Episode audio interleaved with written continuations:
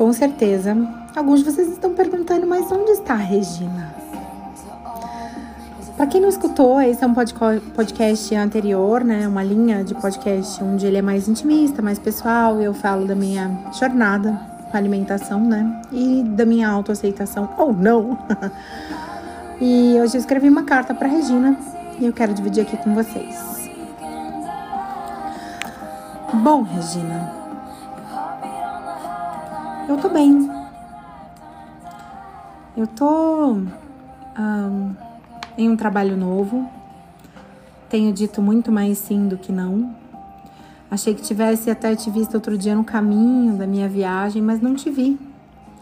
Um, eu não sei se você sabe, mas eu costumo me ajoelhar ao lado da cama todas as noites para rezar. E ir na minha avó aos domingos, ligar para os meus pais. Meu trabalho finalmente conseguiu me fazer feliz.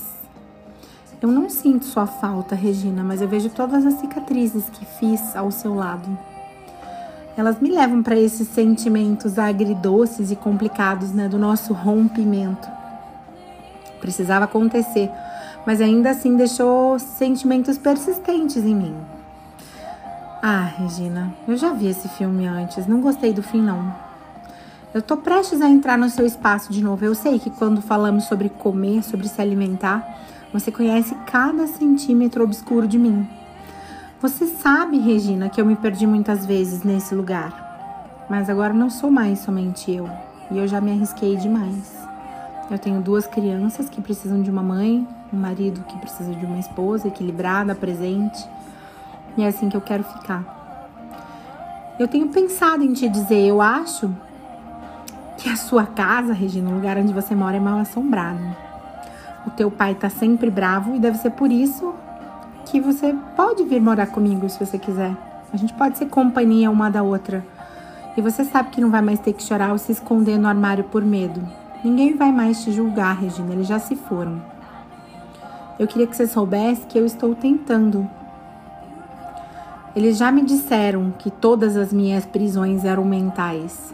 Então eu fui desperdiçando todo o meu potencial agarrado em você, Regina, e assustada com medo de se parecer gorda, feia demais para qualquer coisa. E eu sinto muito por isso. Eu só queria que você soubesse que eu tô tentando.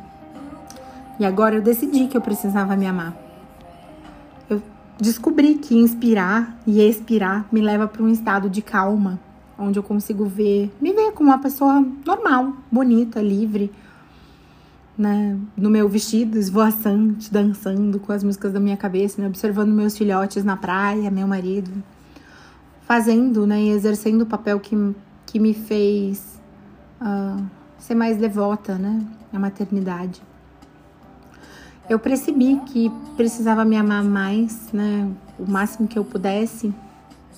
E me amar tem altos e baixos. Você conhece, você me conhece, Regina. Tem reviravoltas que me incomodam, tem partes que me fortalecem.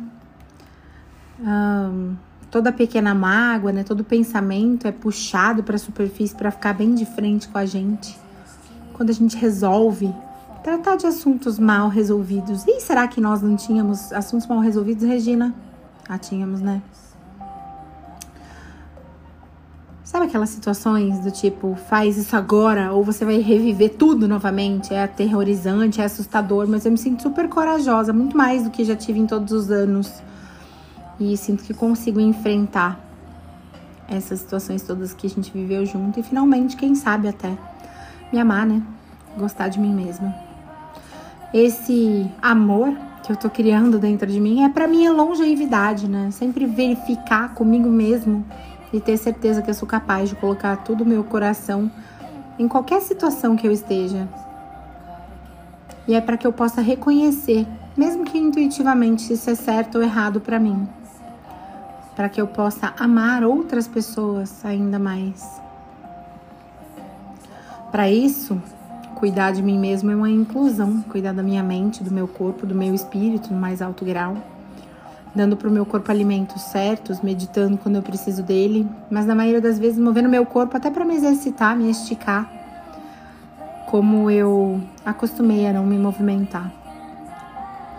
Apaixonar por mim mesmo, Regina, é cuidar de mim. e lidar com essas situações assustadoras da frente, né? É cuidar dessa criança interior que não sabe como é que é se alimentar de verdade, como é ter uma vida saudável. Essa jornada vai ser uma batalha contínua, árdua. Cada no coisa nova que eu aprendo, eu tenho que desaprender outra parte de mim para que possa tomar um lugar, né? Desaprender é bem mais difícil que aprender. Você sabia disso? E é aí que tem uma luta, mas também tem momentos de ah, consegui, sabe? Aqueles, aquelas pequenas miniaturas de momentos que a gente aprecia. E por isso, é por isso que eu tô criando dentro de mim mesmo essa liberdade, né? De existir e se apaixonar por mim mesmo, quem sabe.